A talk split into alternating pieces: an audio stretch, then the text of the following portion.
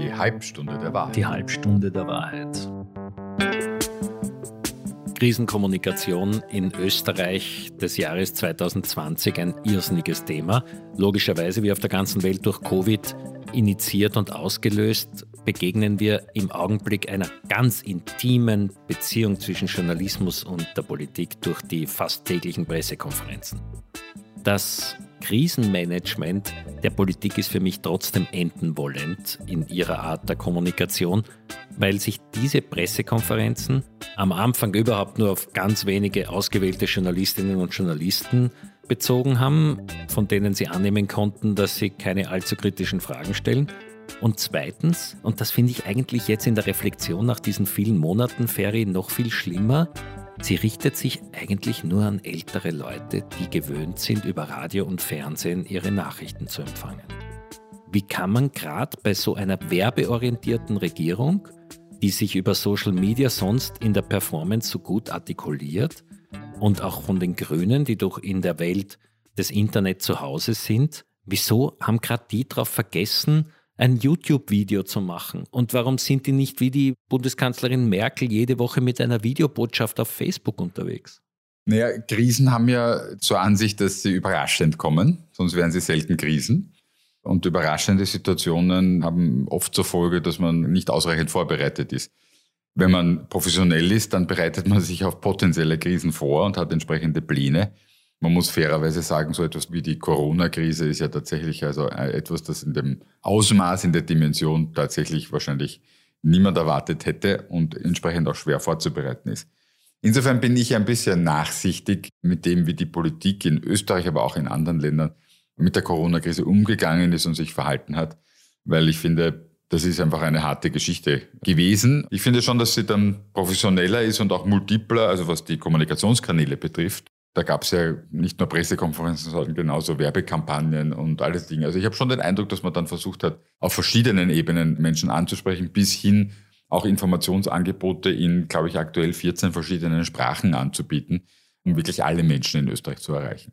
Aber da gleich einmal ein paar Eindrücke von mir jetzt, die ich einfach nicht verstehe und wo mir auch ein Rätsel ist, wo die Politberater bleiben. Dass man keinen Weg findet, eine Frau in diese Gruppe von den vier ewig wieder die Botschaften, Nachrichten einzubinden. Es wäre doch vielleicht eine Wissenschaftlerin oder wie auch immer, aber es stehen immer diese vier Männer da und das seit zehn Monaten. Ist das nicht absurd und schreien da nicht alle Alarmglocken? Zumindest bei den Grünen ist es doch unfassbar, dass die das weiter so pflegen.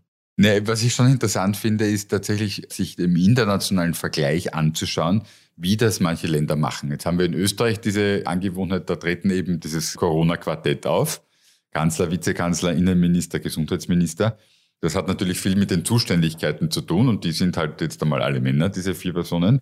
Aber es gibt auch ganz andere Modelle. Also wenn ich zum Beispiel nach Deutschland schaue, dort ist die Person, die am meisten zu Corona spricht, ein Wissenschaftler. Ja, also das, das Gesicht zu Corona ist der Herr Drosten während das in Österreich wahrscheinlich eher der Herr Anschober ist und der Herr Kurz. In Ungarn wiederum zum Beispiel spricht die oberste Leiterin der Gesundheitsbehörde. Das ist eine ältere Dame, ja, apropos weiblich, eine ältere Dame, die fast jeden zweiten Tag eine Pressekonferenz macht oder eine öffentliche Erklärung abgibt über den aktuellen Stand und worauf man achten sollte und so weiter.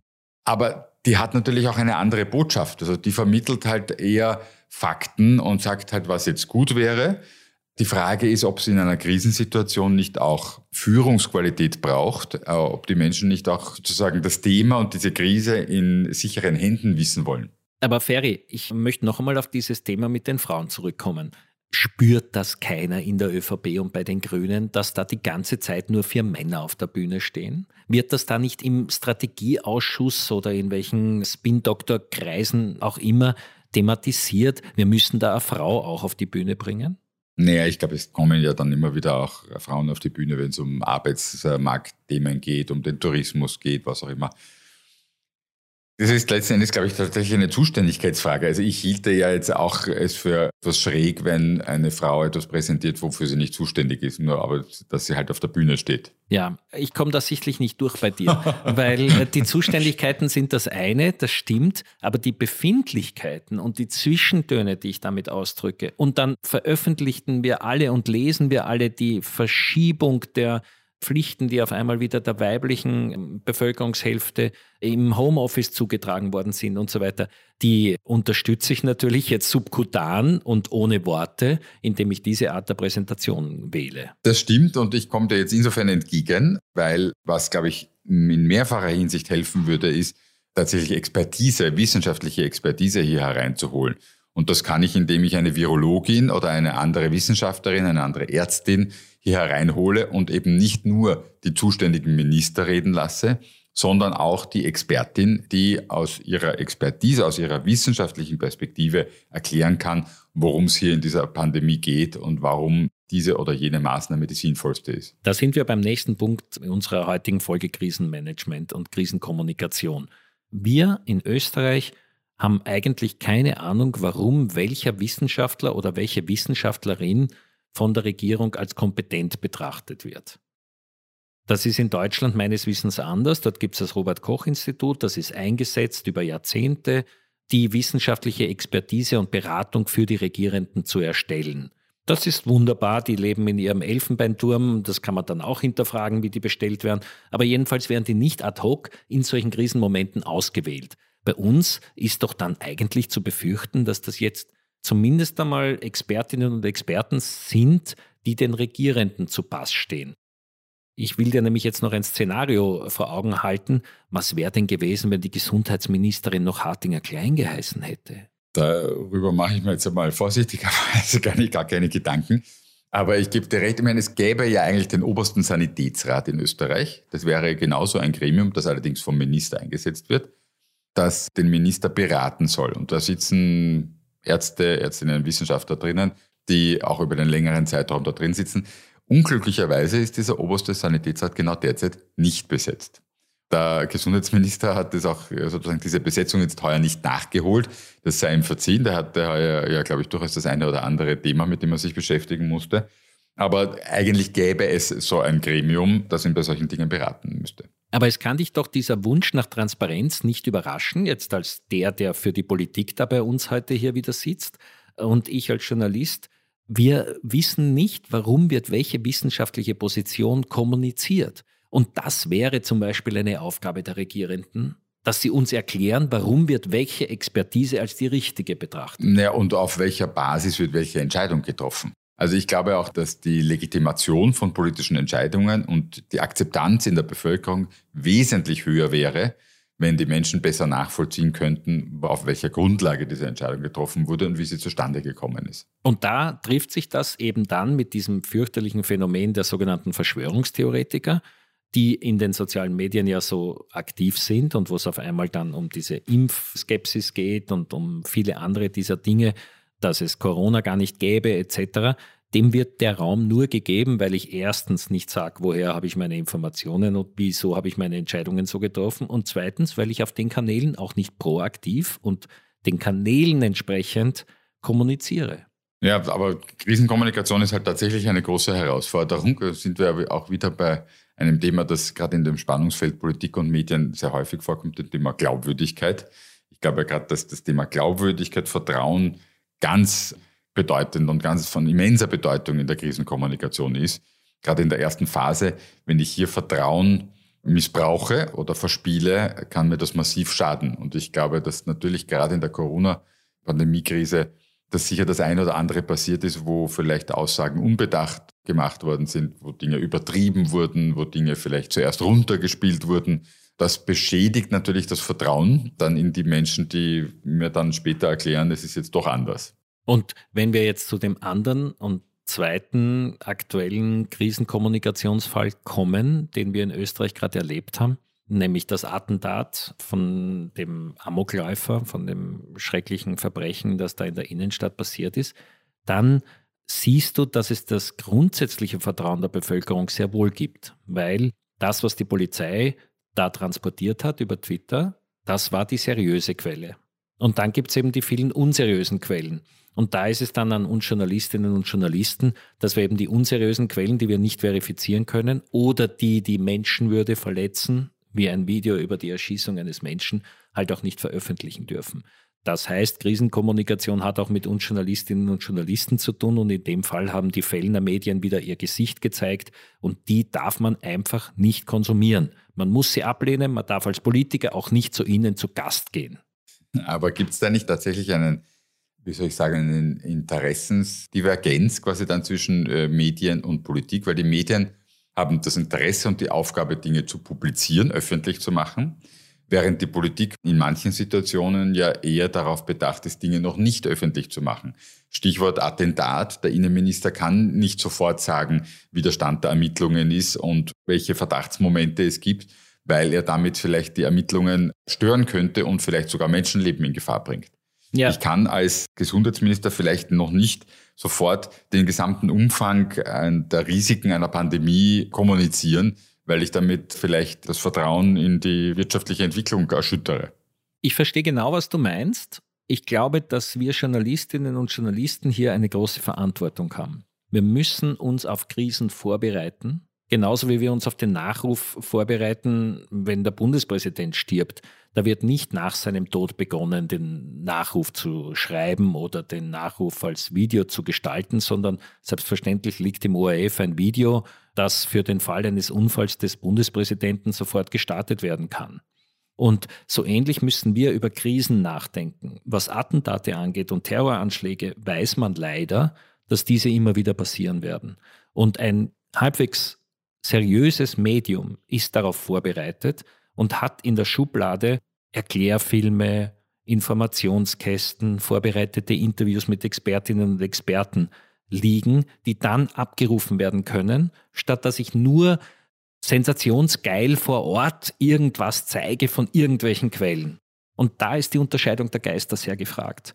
Und das gilt auch für die Politikerinnen und Politiker, genauso wie die Politikerinnen und Politiker der Opposition am Tag des Attentats nicht danach fragen, ob der Geheimdienst die Polizei vielleicht vorher informiert hatte, sondern einmal der Opfer gedenken und einmal mit Empathie dem ganzen Erschrecken begegnen, so müssen auch wir Journalistinnen und Journalisten immer die Würde des Einzelnen voranstellen. Und wir dürfen nicht sensationsgeil irgendwie nach den besten Klicks hecheln. Steht dem nicht ein Informationsbedürfnis in der Bevölkerung entgegen? Ja, aber die Würde des Einzelnen ist höher als das Informationsbedürfnis der Mehrheit. Das heißt, die Menschen erfahren es halt dann nicht, damit eine Einzelperson geschützt wird. Die Menschen müssen nicht sehen, wie ein Einzelner erschossen wird. Und sie dürfen auch nicht auf Kosten der würde der Angehörigen dieses einzelnen ermordeten Menschen sich begeilen. Ja, das ist ehrenwert, aber natürlich am Markt auch schon schwierig, immer überall durchzusetzen und zu praktizieren, vermutlich. Ich glaube, das ist das Wesen einer Demokratie, wo der Schutz des Einzelnen höher steht und dessen einzelne Freiheit wichtiger ist als der Mob. Eine Gemeinsamkeit von Politik und Medienalltag sind regelmäßige Briefings zu aktuellen Themen. Darum gibt es auch in diesem Podcast ein Briefing, immer zu einem Thema, das Politik und Medien verbindet. Regierungsberaterinnen zu Corona. Alle Ministerien im österreichischen Corona-Quartett, also das Innen- und Gesundheitsministerium sowie Kanzleramt und Vizekanzler, haben eigene Expertinnenrunden eingesetzt, die Empfehlungen zum Umgang mit der Pandemie geben. Gesundheitsminister Rudi Anschober hat eine Corona-Taskforce ins Leben gerufen, in der unter anderem ExpertInnen des Ministeriums, der staatlichen Gesundheitsbehörden, der Krankenhäuser, der Universitäten und der Ärzteschaft sitzen. Dazu kommen neben der Gesundheitsagentur noch das staatliche Krisen- und Katastrophenmanagement des Innenministeriums, ein Covid-Prognosekonsortium und eine eigene Ampelkommission. In Deutschland hingegen sind es vor allem bereits bestehende Expertengremien und eigene staatliche Behörden mit klaren Zuständigkeiten, die die Bundesregierung rund um Kanzlerin Merkel und Gesundheitsminister Spahn beraten. Das Parlament hat teilweise Mitsprache bei der Besetzung der Gremien. Neben der Leopoldiner Gesellschaft und dem Deutschen Ethikrat ist es das Robert Koch Institut, das eine führende Rolle einnimmt. Dessen Chefepidemiologe Christian Drosten wurde einer breiteren Öffentlichkeit bekannt und zum Gesicht der Pandemie in Deutschland. Wenn wir zurückkommen auf die Corona-Krise, was ich eben tatsächlich interessant finde, ist sozusagen, wer ist das Gesicht dieser Krise? Und so wie wir gesagt haben, in Deutschland war es ein Experte oder ist es ein Experte In Österreich war es das Ministerquartett. In Ungarn ist es eine Behördenvertreterin. In Schweden, das ja aus vielerlei Gründen mein bemerkenswertes Beispiel war im Rahmen der Corona-Pandemie. In Schweden war es der Chefepidemiologe der Regierung, der auch sogar eigentlich fast die Entscheidungen getroffen hat. Ich meine, wie sehr ist es dann Aufgabe tatsächlich der Politik hier bei der Entscheidung quasi sozusagen vorn zu bleiben oder kann man wirklich Experten dann auch die Entscheidungsgewalt überlassen? Das glaube ich nicht. Ich finde, die Politik sollte entscheiden, weil es ja mehr zu beachten gibt als das Spezialthema Epidemie und Pandemie in dem Fall. Darüber diskutieren wir ja Gott sei Dank inzwischen sehr lebendig. Ist es das wert? Und was verlieren wir auf der anderen Seite durch Lockdown und durch die Einschränkungen? Wir diskutieren es natürlich vor allem in wirtschaftlicher Hinsicht, darüber kann man diskutieren. Wir sollten es aber noch viel mehr, finde ich, im Hinblick auf den Lebensumstandsverlust von Schulkindern hin diskutieren. Oder wir sollten viel mehr darüber nachdenken, was passiert mit einer Gesellschaft, die Kunst und Kultur nur mehr übers Internet konsumieren kann. Und da denke ich, dass die Politik natürlich auch in einer unglaublich schwierigen Lage ist aber den Blick nicht öffnet, weil sie sich nur mehr dem Quantifizierbaren widmet. Ja, und weil sie aus lauter Angst, was Falsches zu entscheiden, nur mehr auf Zahlen vertraut und daher Kurven von Mathematikern als Entscheidungsgrundlage nimmt. Und jetzt könnte ich auch noch sagen, zumindest meiner Meinung nach, wenn ich dann so eine Partei wie die ÖVP habe, die überhaupt keine Haltungen und Werte mehr vertritt, dann ist das eh logisch, weil die weiß ja gar nicht, wofür sie steht. Und dementsprechend kann sie auch nicht was anderes mit einbeziehen, sondern kann sich nur mehr darauf reduzieren, wie schauen die Zahlen aus und ich reagiere auf die Zahlen. Andere würden das evidenzbasiert nennen. Ja, evidenzbasiert heißt keine Gefühle, evidenzbasiert heißt keine Musik, evidenzbasiert heißt keine Zwischentöne, evidenzbasiert heißt vor allem nur gesunde Menschen und keine Behinderten und keine Eigenbrötler und keine Künstler. Aber was passiert dann mit dem Politiker, der nur aus dem Gefühl heraus entscheidet, wir lassen alle Schulen offen, wir machen überhaupt keine Einschränkungen, jeder soll sich frei bewegen können, ja, steigen halt die Infektionszahlen, aber Zahlen sind mir nicht wichtig. Funktioniert das? Ich habe da meine Zweifel. Wir haben in Europa zwei Leitfiguren. Das eine ist die großartige Angela Merkel, die ja Wissenschaftlerin ist, die wirklich voller Naturwissenschaft steckt und trotzdem gesagt hat, wir schaffen das. Und trotzdem sich rühren hat lassen von einem Mädchen, das geschildert hat, wie es in einem Flüchtlingsheim zugeht. Oder wir haben auf der anderen Seite auch den Herrn Macron, der nach einem Attentat und in Gefährdung aller Lehrerinnen und Lehrer des Landes darauf besteht, weil er eine Haltung hat, dass es Karikaturen weitergeben muss.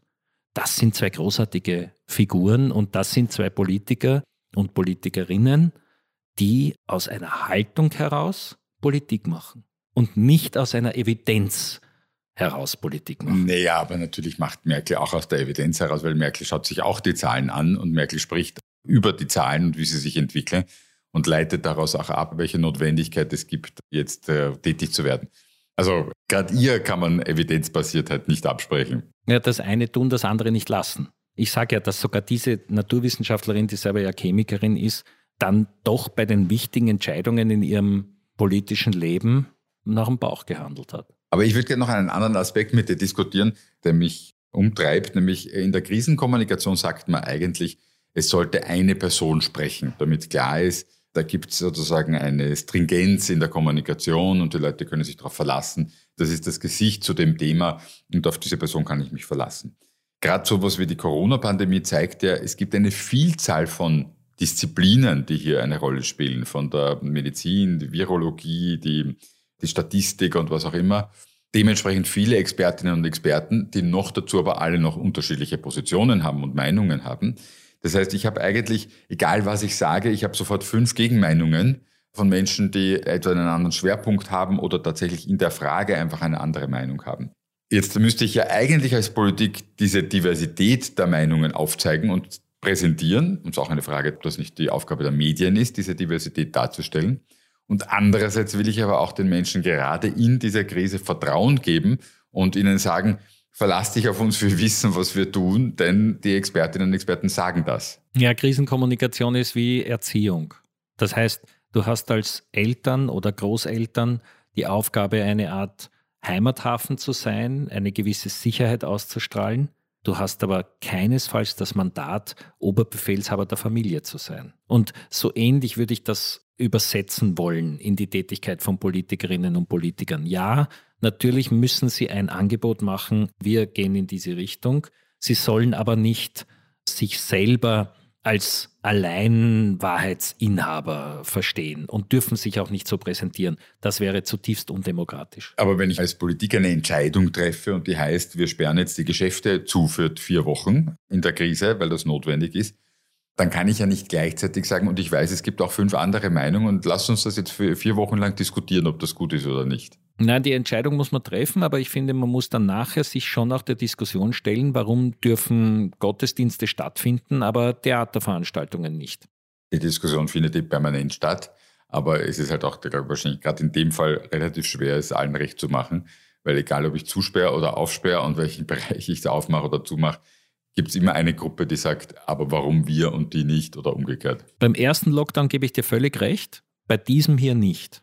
Weil auf diesen zweiten Lockdown hat man sich nicht nur seelisch und inhaltlich vorbereiten können, sondern man hätte auch die Erfahrungen aus dem ersten nehmen können. Und ich möchte da mich jetzt auch nicht einklinken in diese Diskussion, der andere darf und ich darf nicht.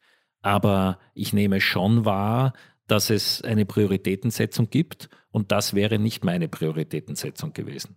Aber abgesehen davon, ich komme nochmal zurück auf die Frage, ist es nicht auch Aufgabe der Politik, erstens Entscheidungen zu treffen, aber zweitens auch die Menschen mitzunehmen auf dem Weg dieser Entscheidung. Nicht nur, wie die Entscheidung zustande kommt, sondern auch in der Umsetzung dieser Entscheidung die Menschen mitzunehmen. Aber das erfordert Vertrauen, das erfordert Glaubwürdigkeit. Und Vertrauen schaffe ich ja nicht, indem ich sage, aber es gibt sehr viele Leute, die halten das für einen Unsinn, was ich da mache. Ja, es ist sehr Du musst doch den Leuten vermitteln, dass ich das Richtige tue. Von der Kommunikation her kann ich sagen, dass mir die Rede des Leopold Fiegel zu Weihnachten 1945 in den Sinn kommt, wo er eingesteht, dass er der Bevölkerung nichts geben kann, aber glaubt an dieses Österreich. Das haben wir alle im Ohr, die wir uns mit Geschichte beschäftigt haben. Das hat aber nicht jede Weihnachten machen können.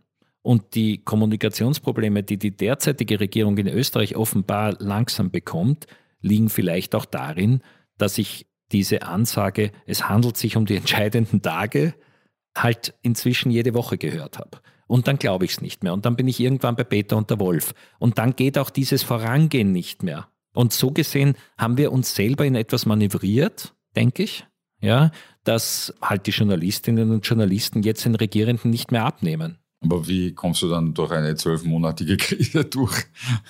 Ja, indem ich sie zum Alltag erhebe und nicht so tue, als könnte man durch volle Konzentration in diesen zwei Wochen jetzt alles lösen. Nein.